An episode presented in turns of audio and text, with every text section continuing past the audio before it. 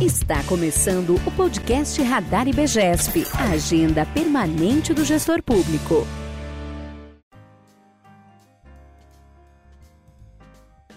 O meu nome é Marina. E meu é Dolores. E essa é mais uma edição do Radar IBGESP. Bom, eu já vou começar o episódio de hoje, gente, falando que essa é mais uma edição que a gente está gravando de casa por conta da pandemia e do ainda necessário distanciamento social. Isso pode afetar um pouquinho a qualidade do nosso áudio, mas não vai afetar de modo algum a qualidade do debate, porque hoje a gente tem uma conversa que promete. A gente está aqui com o Caio Loureiro, ele é advogado da Manesco e doutorando em Direito pela USP, e ele vai falar com a gente sobre a importância dos programas de integridade para a administração pública. Mas antes de começar esse bate-papo, eu quero fazer aquele pedido de sempre de continuarem ouvindo aqui quinzenalmente nosso podcast e passando para os colegas de vocês que têm interesse na gestão pública o nosso canal, tá bom? Bom, vou passar a palavra para minha amiga e apresentadora de sempre, a Dolores. Obrigada, Marina. Então, Caio, eu estou muito feliz de trazer esse debate aqui para o podcast. É tema de muita formação nossa e de muita dúvida dos gestores. Então, eu queria começar com uma pergunta bem básica, que eu tenho certeza que vai ensinar muito para nossos ouvintes, que é no cenário da Lei de Anticorrupção de 2013, a gente já começa a debater a importância da criação dos programas de integridade, tanto para prevenção quanto para remediação de atos ilícitos. Como que esses programas cumprem com esses objetivos? Bom, boa tarde. Obrigado, Dolores. Boa tarde. Boa tarde, Marina. Quero agradecer muito o convite de vocês, de Jéssica, estar falando aqui sobre esse tema, que, como vocês já adiantaram, é, sem dúvida nenhuma, muito importante uh, tanto para as empresas, mas também principalmente para o gestor público, para a administração pública. Essa pergunta, acho que é a pergunta de um milhão de dólares, né? Como é que as empresas conseguem identificar e fazer a detecção e remediação desses atos ilícitos? E aí, para responder ela, eu vou voltar alguns passos atrás para falar um pouquinho sobre é, o que seria um bom programa de integridade, o que é um programa de integridade, que aí acho que fica mais fácil a gente entender, então, como é que as empresas podem prevenir, detectar e remediar esses atos. E também os gestores públicos, já que hoje também a gente já se fala bastante de programas de integridade no âmbito da própria administração pública. Para as empresas estatais isso já é uma obrigação, então vale a pena entender. A primeira informação relevante nesse sentido, e não é um, um balde de água fria, mas é que é importante a gente ser realista, né? É que não existe programa de integridade 100% perfeito. O que é que eu quero dizer com isso? É, nenhum programa de integridade vai ser bastante para evitar, em 100% dos casos, que uma determinada empresa, organização, ente público é, venha a praticar atos ilícitos. Porque, na verdade, é, quem pratica esses atos são pessoas. E não tem como um programa de integridade é, ter o poder e a capacidade é, de influenciar e ser determinante na ação ou omissão de todos os indivíduos que fazem parte dessa organização ou dessa empresa. Então, essa é uma informação importante, porque às vezes a gente ouve falar de que uma determinada empresa, é, apesar de ter um programa de integridade, está envolvida num escândalo. E isso não é necessariamente é, um problema do programa de integridade. Às vezes, inclusive, é o programa de integridade que permite se identificar aquele fato que acabou virando não um escândalo. É, o próprio caso da Siemens, que talvez seja um dos mais conhecidos mundialmente de compliance, evidencia isso. Assim, foi um escândalo global, a Siemens sofreu punições mundo afora, um grande dano à imagem, mas que foi descoberto em última análise por conta de um programa de integridade que a empresa já detinha. Uhum. Então, acho que respondendo de fato essa pergunta, ah, o que a gente tem são premissas é, que ajudam e auxiliam a, a, a, alcançar esse fim. O principal deles, sem dúvida nenhuma, é um canal de denúncias. Ou seja, é, muitas vezes o ilícito ele só consegue ser descoberto por informação interna, por alguém que eventualmente dentro da própria organização tenha tomado conhecimento e para que isso consiga é, ver a luz do dia, para que essa pessoa tenha os meios necessários para poder encaminhar essa denúncia, é preciso que o programa de integridade preveja, antes de tudo, um canal de denúncia eficiente é, e que não seja um canal de denúncia meramente formal, ou seja, que não seja só um meio pelo qual ah, uma pessoa de dentro ou fora da organização passa a denúncia. É preciso também que o programa preveja os meios necessários para que a empresa apure de forma independente essa denúncia e que garanta também a proteção ao denunciante, porque assim eles não se sentiram ameaçados, os funcionários, os colaboradores da empresa, em diante de uma situação de potencial ilícito, encaminhar essa questão à apreciação das estruturas de integridade. Então, acho que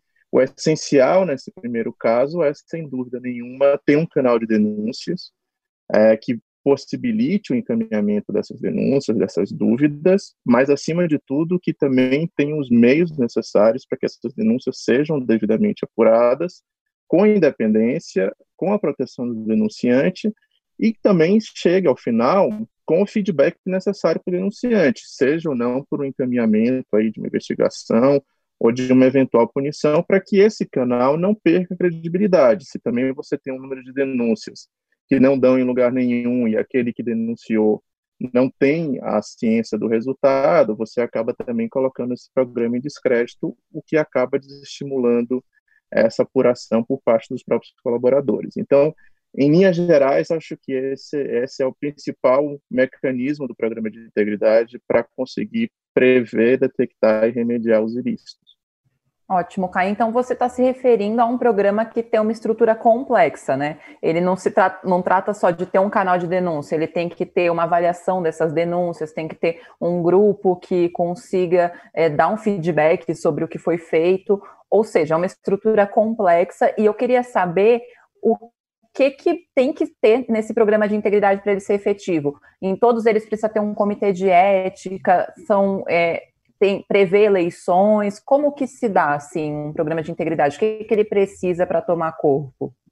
Uhum. É, essa pergunta é muito boa, Marina, porque às vezes na prática do compliance a gente se depara muitas vezes com empresas ou mesmo agentes públicos que, que comentam sobre a necessidade de ter uma estrutura de compliance e ainda se tem uma ilusão de que um programa de integridade é um código de ética e que muitas vezes é um código que diz muito mais com condutas do dia a dia, trate bem seu colega de trabalho, não desrespeite uh, aquele funcionário, enfim, do que um código realmente de integridade. É, e um programa de integridade, ele vai muito além desse código, ele é uma estrutura, como você bem falou, complexa, que envolve uma série de documentos que, que estabeleçam regras e procedimentos, mas também uma série de estruturas internas da empresa. Então, um bom programa de integridade, ele tem sim partir de um código de integridade que consiga capturar as diversas nuances, mas ele tem vários documentos auxiliares. Então, ah, você tem a política anticorrupção, que é uma exigência é, legal do decreto que regulamentou a lei anticorrupção, que é uma política que condensa aí aquelas regras e procedimentos mais afeitos ao relacionamento com a administração pública. Então, todo programa de integridade que se pretenda eficiente precisa ter uma política específica anticorrupção.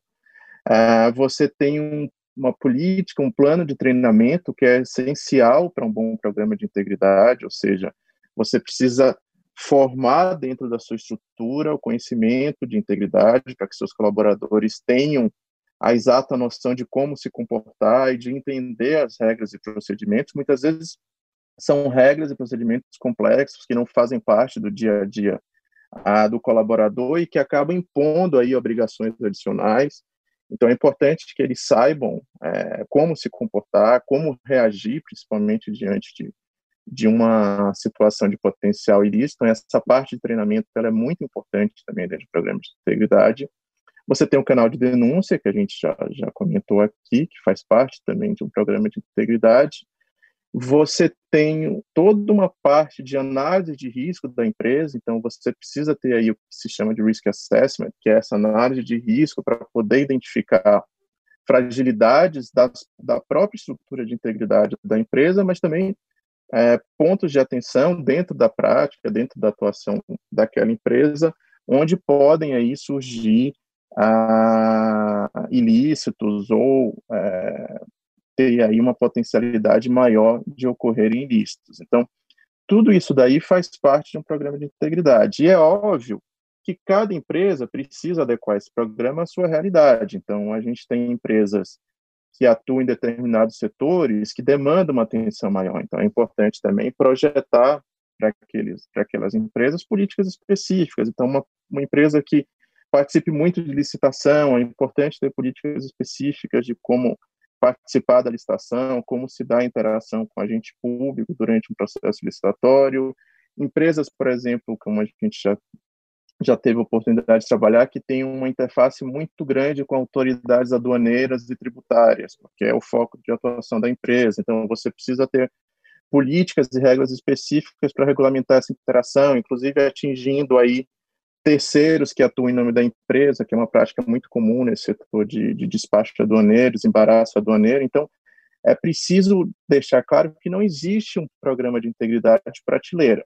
É óbvio que há regras, procedimentos e documentos que são comuns, mas o programa só vai ser realmente efetivo quando ele conseguir capturar a realidade de cada empresa. Pensando ainda no que vocês estão falando da complexidade, que não tem nada pronto, né?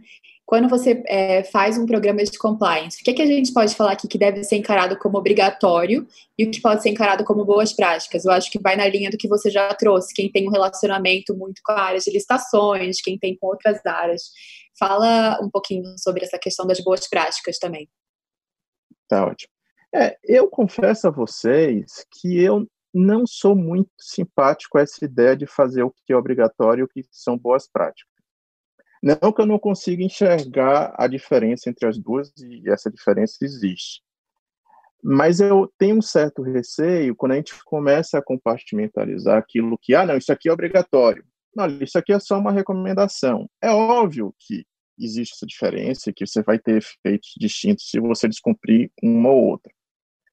Mas acho que é importante a gente ter em mente que mesmo boas práticas, elas precisam ter um, caráter coercitivo. O que, é que eu quero dizer com isso? Assim, não adianta nada você partir de uma divisão que de fato existe entre o que é obrigatório pela lei e o que só é uma recomendação, porque isso pode incutir na cabeça do colaborador o seguinte: ah, não, então isso aqui é obrigatório, eu vou seguir isso daqui. Ah, isso aqui é só uma boa prática, então dá para deixar de cumprir, ou então eu vou cumprir só mais ou menos, ou então eu vou só cumprir tabela nisso daqui.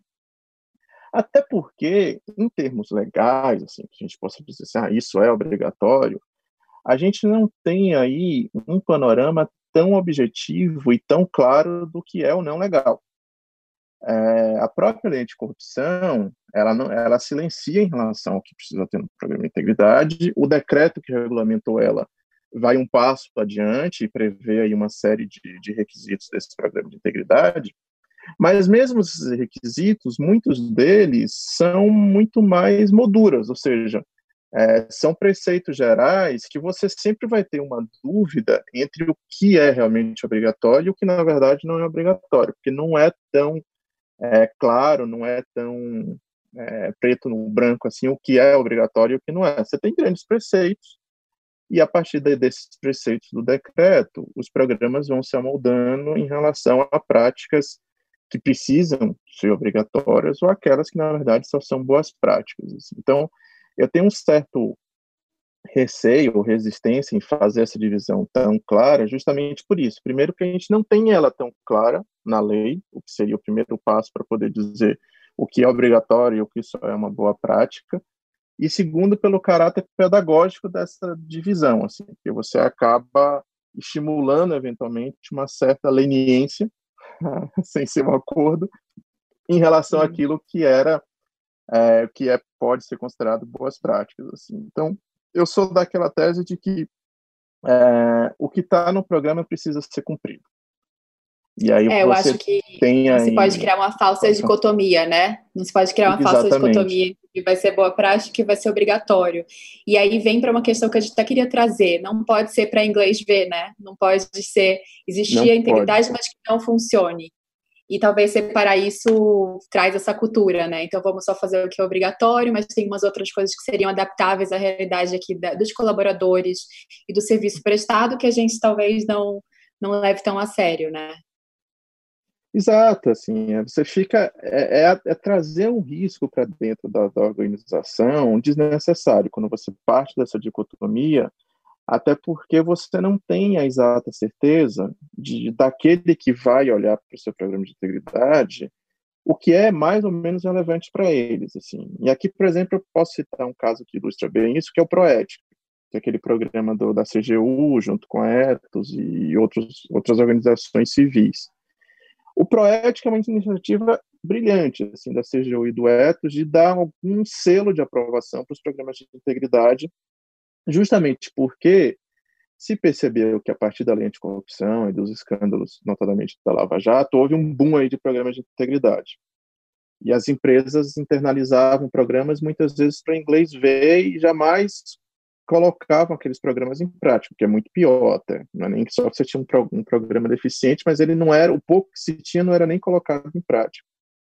E o Proética serve justamente para dar uma primeira é, chancela de qualidade a esses programas. E é interessante, a gente assessora muitas empresas na, no programa de integridade, inclusive do Proética, e no final das contas, o Proética ele, ele cabe a cada um dos auditores da CGU, e são vários que se tem, analisar programas de empresas. E aí você percebe nos relatórios de julgamento, muitas vezes disposições idênticas, mas que um auditor interpreta de uma maneira e outro interpreta de outra. Vai muito do, do entendimento pessoal de cada um sobre o que deve ou não ser mais relevante. É, então, na dúvida, é importante sim ter um programa efetivo, que se tenha a exata dimensão desse programa, de que ele não se reduz a um código, ou um procedimento, ou um canal de denúncias, e que precisa contar, acima de tudo, com o apoio e o estímulo da alta direção das empresas. Aqui acho que até estou trazendo outro tema que é relevante por isso, porque se você não tem o comprometimento da alta direção, você jamais vai ter um programa efetivo, porque os colaboradores vão achar justamente isso, ah, isso aí é um programa para inglês ver, não vai adiantar nada, então é, eu não preciso cumprir esse programa e não vai me acontecer nada. Então é preciso ter esse engajamento que vai muito além de aprovar o código.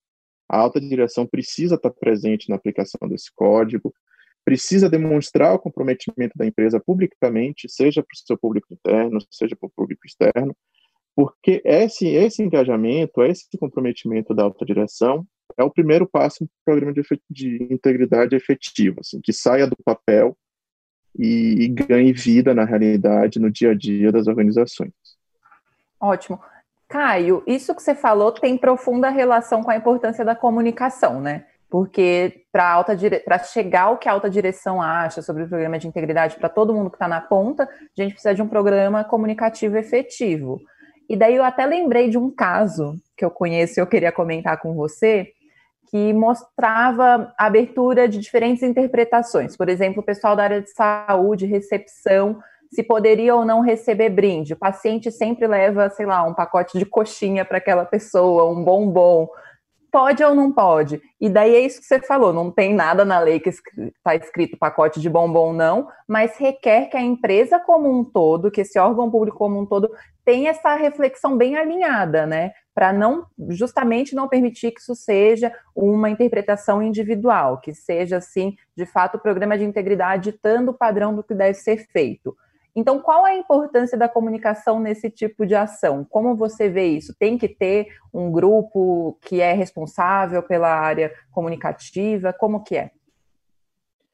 Eu acho essencial, imprescindível, assim. Até não, não me referia a ela especificamente, mas eu acho que a comunicação é um elemento essencial de qualquer programa de integridade. E ela caminha junto com o treinamento. Ou seja, você, o treinamento qualifica seus colaboradores para entender e aplicar o, o, programa de integridade e a comunicação vem aí de reboque justamente para que todos que estejam envolvidos com aquela organização, sejam os colaboradores, sejam terceiros, sejam clientes, fornecedores, enfim, tenham o conhecimento de como se opera o programa de integridade dentro daquela organização. Uh, e essa comunicação ela vai tanto no sentido de conformar, incutir a, a, o conhecimento específico do programa de integridade dentro de, das diversas esferas da organização, mas ela vai também, e isso é igualmente essencial, a, no sentido de mostrar tanto para o público interno como para o público externo esse comprometimento da empresa com, com a integridade. Então, é importante você ter, de um lado, uma comunicação efetiva que faça chegar naqueles que são alcançados pelo programa de integridade o conhecimento daquele programa, para que cada um deles saiba como se comportar, numa situação, por exemplo, como essa que você mencionou de um brinde, ah, mesmo às vezes como comunicar uma denúncia, enfim, como se portar em relação a isso, mas ela serve também para que aquela empresa demonstre para o seu público é, externo que ela é uma empresa comprometida, porque esse tipo de demonstração é muito importante também para redução de riscos. Porque a partir do momento que aquela empresa se apresenta como uma empresa é, lícita, comprometida com a integridade, ela já afasta eventualmente aqueles que porventura queiram estabelecer aí alguma relação ilícita com a empresa. O que eu quero dizer com isso? Se é uma empresa que sabidamente tem um programa de integridade, um agente público eventualmente inescrupuloso vai se sentir coibido antes de achacar aquela empresa.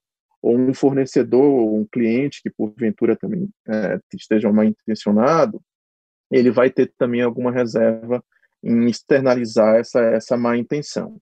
E só para concluir esse ponto rapidamente, é importante também pensar, tanto no treinamento como na comunicação, que uma empresa não é formada por uma massa homogênea de pessoas.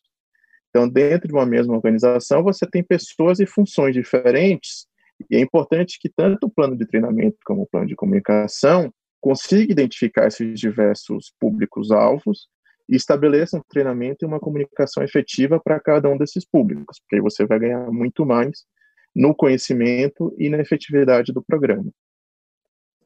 A Marina com certeza amou a sua resposta, porque é o que ela fala todos os dias para gente. Tipo, quem que vai receber essa comunicação? Vamos adequar o público. Então Vou é uma boa prática da Marina já dos planos de Aí comunicação. Você pega essa parte da gravação e leva no seu celular. É, vai virar a citação, Mar. Agora eu tenho uma base, ó, uma base teórica do Caio aqui. muito bom. É, Para concluir, assim, o papo está muito bom, né? Mas tem um compromisso de tempo com o público. É, quando você fala do boom dos programas de compliance, de integridade, você acha que também teve uma função de fortalecer a confiança da sociedade civil nas instituições públicas? Como que você vê isso? É, eu ainda sou meio cético, Dolores, em relação a isso. Assim. Por que, que eu falo isso? Primeiro, porque eu acho que o programa de integridade ele foi apresentado no país de uma maneira equivocada. O que é que eu falo isso assim? Ele veio é, já a, ao reboque e ao cabo de um escândalo. Então, assim, a lei de corrupção foi, foi editada, é, a corrupção e o combate à corrupção, principalmente, vinha muito antes dela. Você tem aí a lei de improbidade, que é de 92, tem dispositivos do Código Penal de décadas atrás, enfim. Mas, de fato, ela acabou virando aí o, grande diploma, é, principalmente em relação ao programa de integridade. E aí o que a gente percebeu na opinião pública, e, e mesmo em alguns é, processos e na interlocução com autoridades, é que, na verdade, o programa de integridade acaba sendo visto como um jeitinho, sabe? Ah, não, a empresa é naturalmente corrupta e esse programa de integridade veio só para ela fingir que ela, hoje, é, ela é uma empresa correta, enfim. E é muito engraçado porque, assessorando alguns clientes da gente, tanto empresas que, que se envolveram, é, em escândalos, implantaram programas de integridade bastante efetivos, muitos deles hoje contam com o ISO 37001, enfim. É, o escândalo parece que acaba anulando a iniciativa do programa de integridade. Então, por mais que a empresa tenha feito um programa que hoje ela opere de maneira lícita, by the book, como a gente diz, ela sempre acaba sofrendo a influência daquele escândalo passado, como se ela não pudesse se purgar daquele, daquele mau comportamento que ela teve no passado.